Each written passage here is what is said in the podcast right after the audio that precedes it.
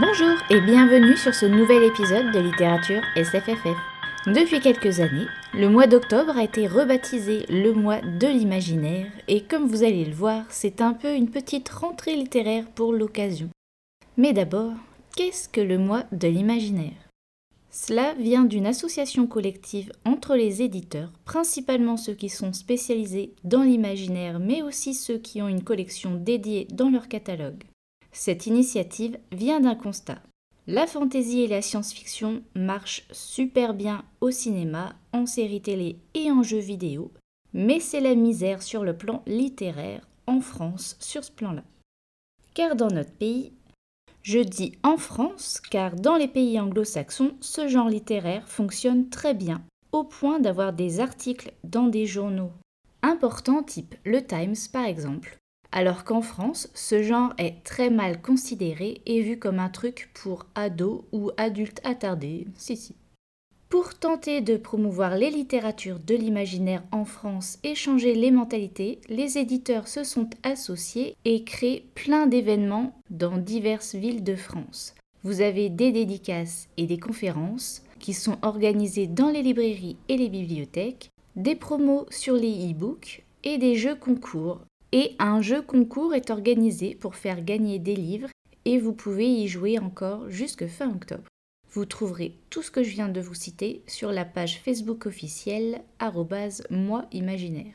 On va donc attaquer avec le catalogue des sorties. J'imagine bien que j'en ai loupé, mais il y a déjà de quoi faire, ne vous inquiétez pas. Sortez stylo, papier, boisson, c'est parti. On commence avec les sorties de Pocket Imaginaire. Tout d'abord, Largo Callahan, partie 2, Six petites gouttes de sang de Michel Robert. C'est un roman de fantastique sauce western. Largo est un hors-la-loi métis entre Apache et Blanc.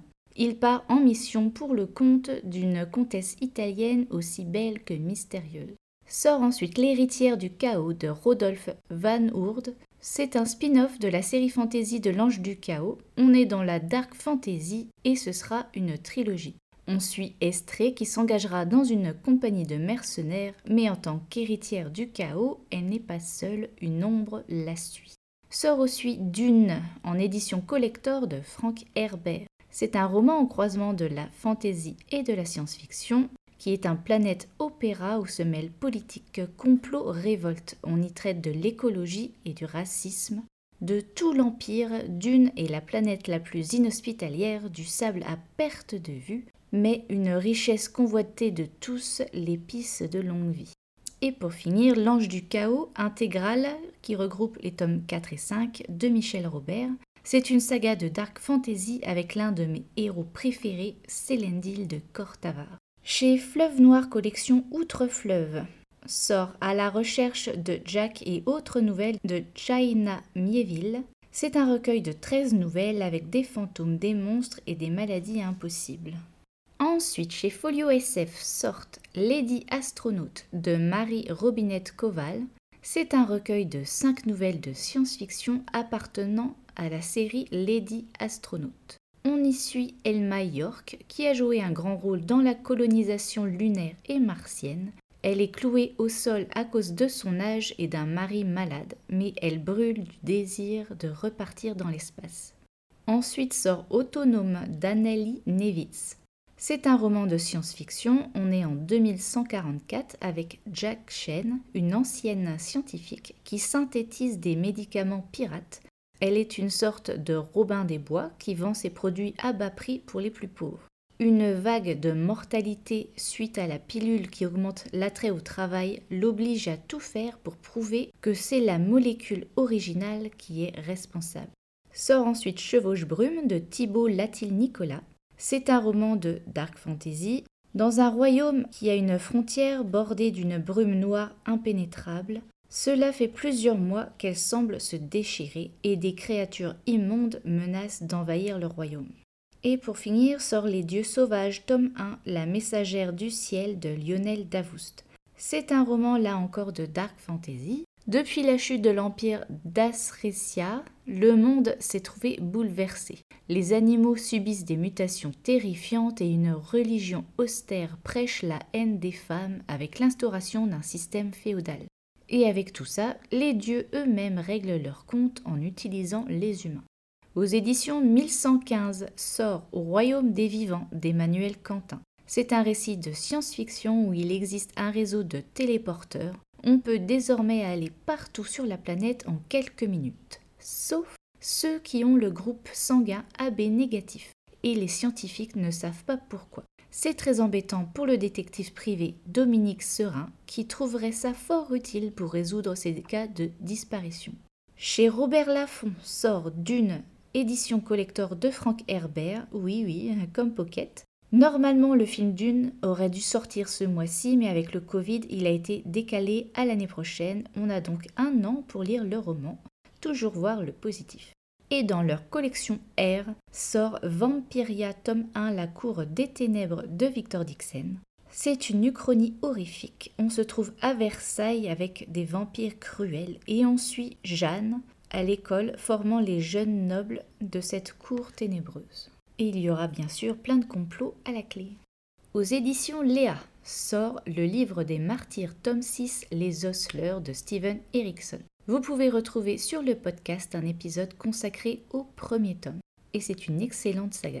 Chez Scrineo sort Le Dracar éternel d'Estelle Faye. C'est un roman pour ados d'aventure qui nous plonge dans la mythologie nordique. Maël et Astrid sont habitués à sortir en mer, mais un jour ils se retrouvent embarqués dans un monde fantastique où ils devront lever une malédiction.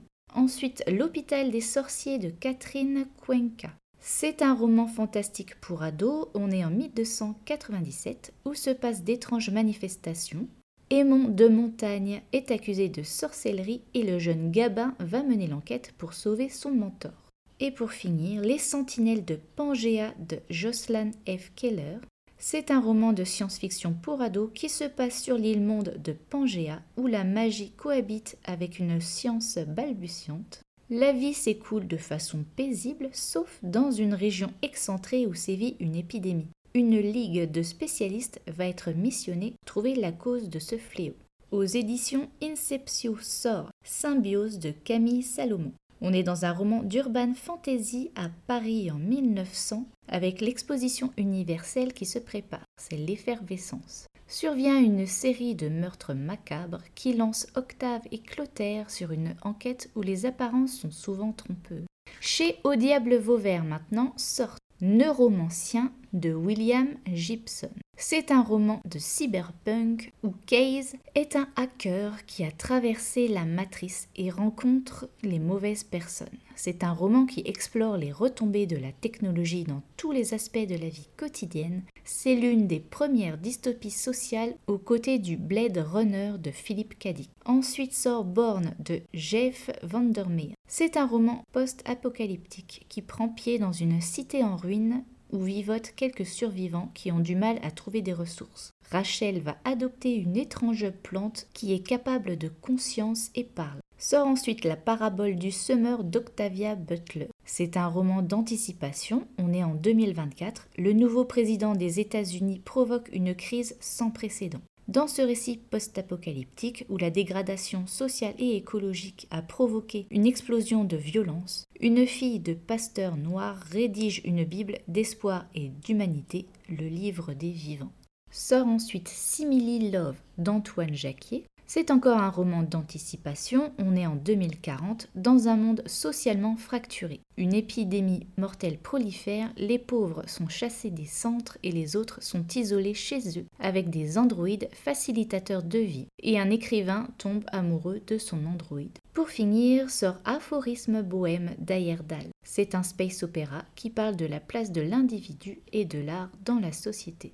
Passons aux éditions Les Forges de Vulcain sorte Jésus-Christ président de Luc Reinhardt. C'est un roman de fantastique. George W. Bush se réveille un matin possédé par Jésus, irrité que les humains se permettent de faire tout et n'importe quoi au nom de son père. C'était sans compter l'administration républicaine qui n'apprécie pas beaucoup ses idées de générosité, de paix et de partage. Sort ensuite Désert noir d'Adrien Pochet. C'est un roman de fantastique qui se passe à Paris. Une mystérieuse pilule permet de revoir les êtres qui nous sont chers et qui sont décédés. Jocelyn est un flic qui rejoint l'équipe missionnée pour démanteler ce trafic. Mais est-il possible de sauver une société qui ne veut pas l'être? Pour finir sort Le langage de la nuit d'Ursula Le Guin. C'est un essai sur Ursula Le Guin dont ses romans de science-fiction et de fantasy se sont imposés comme des chefs-d'œuvre. Le langage de la nuit résume sa pensée et compose un manifeste pour l'imaginaire,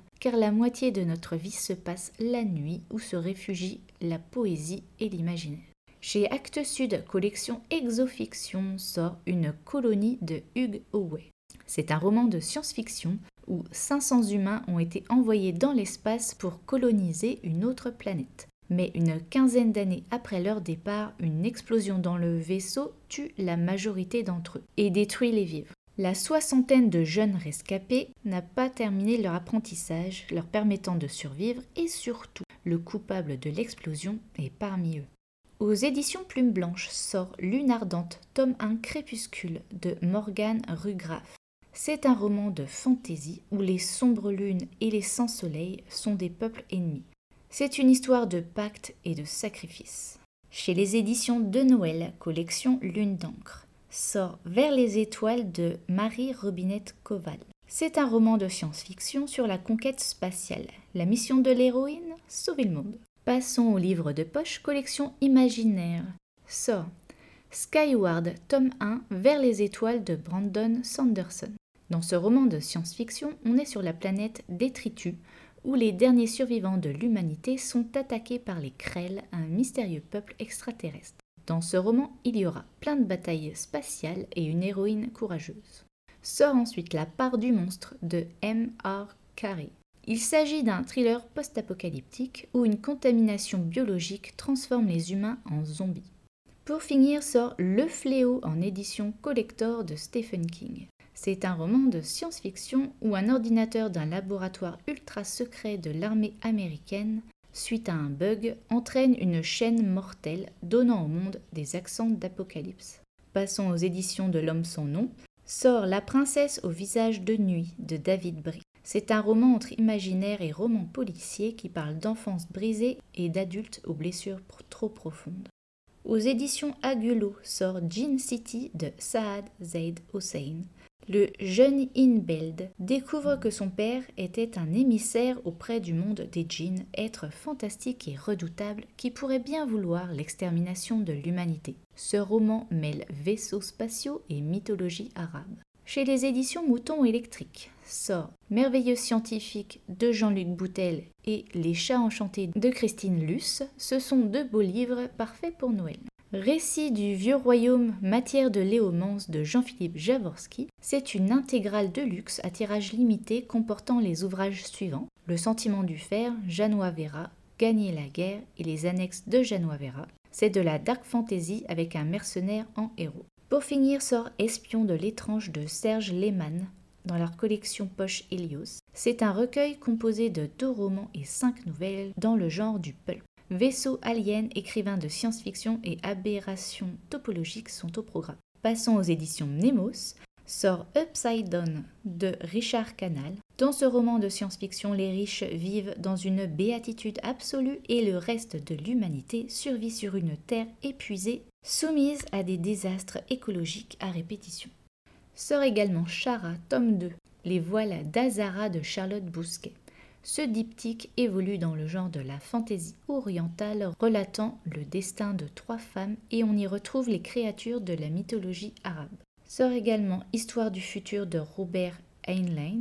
C'est une intégrale regroupant pour la première fois en France les cinq livres composant cette fresque du futur qui forme un panorama complet et vraisemblable de l'avenir de l'humanité. Sort ensuite La porte des mondes de Robert Silverberg dans la collection Helios. C'est une chronie riche en action entre l'an 1348 dans une Europe ravagée par la peste et conquise par l'Empire ottoman. La Renaissance et les grandes découvertes n'ont pas eu lieu et les Aztèques dominent le monde. Pour finir sort Killdozer de Théodore Sturgeon dans la collection Helios. Ce roman de fantastique horreur relate un duel entre l'homme et la machine. Chez J'ai lu, collection imaginaire, sort Les brumes de Cendre Lune, tome 2, La symphonie du temps de Georgia Caldera. Dans ce roman de fantaisie, les dieux épient les pensées des hommes et leurs exécuteurs veillent à condamner ceux qui nourrissent des envies de rébellion. Aux éditions du Chat Noir sortent Elvira Time, Tom 4, The End of Time de Mathieu Guibé. Dans ce monde du genre fantastique, les vampires existent au grand jour, mais s'ils ne sont pas enregistrés auprès des autorités, ils se verront traqués et tués par des chasseurs de primes. Elvira est très inspirée de Buffy. Sous les sabots des dieux, tome 1 sur 2 de Céline Chevet. C'est un roman fantastique prenant pied dans la Corée du 7e siècle, au programme politique, amour, trahison et vengeance. Pour finir sort Vilain chien de Morgane Cossarieux. C'est un roman fantastique légèrement horrifique pour enfants, évoquant le deuil après la mort d'un parent, la reconstruction et le respect des animaux et de la nature. Chez Bragelonne sort Arcane tome 1 La désolation de Pierre Bordage, qui est une très bonne porte d'entrée pour la dark fantasy. Là, il sort en poche, mais je vous en ai déjà parlé dans un précédent épisode sur un prix de Hellfest Inferno. Sort ensuite Mover Code de Carol Stevers. Dans ce roman de science-fiction, on est en 2049 et la race humaine est en péril. L'ultime espoir pour sauvegarder l'humanité, c'est de placer des enfants génétiquement modifiés dans des robots qui les mettront au monde et s'en occuperont grâce à une intelligence artificielle. Sort également The Witcher, illustré Le Moindre Mal, d'Andrzej Sapkowski et Hugo Pinson pour les fans du sorceleur. Il y a plusieurs autres sorties, mais c'est des suites et des énièmes rééditions, on voit que les fêtes se préparent. Aux éditions Magic Mirror sort Blue d'Annabelle Blangier. C'est une réédition du conte de Barbe Bleue, avec pour le rôle du tueur une femme au charme vampirique. Aux éditions La Volte sort Le paquebot immobile de Philippe Curval. Dans ce roman de science-fiction, on passe apparemment doucement d'une utopie à une dictature dans un monde rempli de plastique. Chez les éditions Calidor sortent Le fort intérieur de Stella Benson. C'est un roman paru en 1919 avec une héroïne rappelant une Mary Poppins pour adultes qui se balade entre forêts enchantées et communes de féerie pour rendre un balai magique à sa propriétaire. Sort ensuite Soroé, reine des Atlantes. Ce récit a été écrit en 1904 par les Français Charles Laumont et Pierre Barthélemy Gueusy. C'est le premier roman de fantaisie épique du XXe siècle. Hiera l'immortelle, souveraine de l'Atlantide, y gouverne sans partage. Mais quand elle s'en prend à la prêtresse Soroé, Argal lui tient tête. Aux éditions à lire sort Le sculpteur de vœux de Philippe Aubert Côté. C'est un roman de Portal Fantasy. Maxime rencontre Shinji dans un cours de création de manga et découvre que Shinji n'est pas humain. S'ouvre à lui l'éther monde qui contient beaucoup de créatures et de dangers.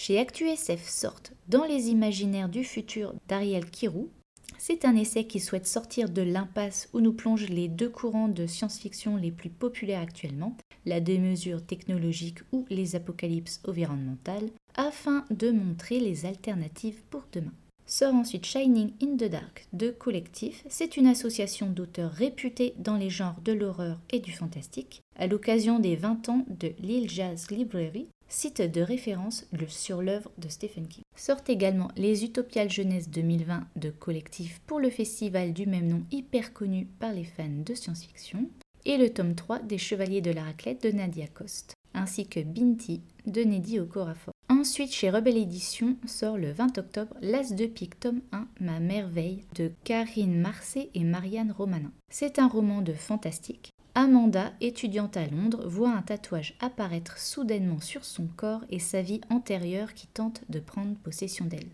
Aux éditions Pygmalion Collection Imaginaire sort Sorcier et Magie présenté par Gardner Dozois. C'est une anthologie regroupant des nouvelles de plusieurs auteurs autour de la figure du magicien. Chez les éditions La Talente sort La Mosaïque Sarantine tome 2 Le Seigneur des Empereurs de Guy Gabrielke. C'est un roman de fantaisie orientale historique situé dans l'Empire romain d'Orient au VIe siècle, dans la Constantinople de l'empereur Justinien sort aussi les archives d'Ank Morpork de Terry Pratchett et Stephen Briggs, qui est une anthologie du disque monde. Si vous avez un fan de Terry Pratchett dans votre entourage, vous saurez quoi lui offrir pour Noël. Sort également le tome 3 des chroniques d'Alvin le Faiseur d'Orson Scott Card. Passons aux éditions du Bélial, sorte d'une exploration scientifique et culturelle d'une planète univers, présentée par Roland Lehoucq, avec 10 spécialistes qui dissèquent ce monument de la science-fiction mondiale.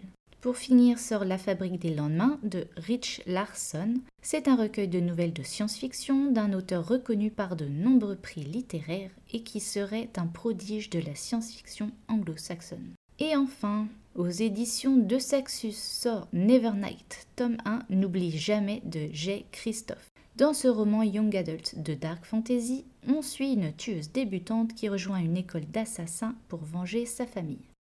Alors, pour finir cet épisode, je vous partage mes repérages.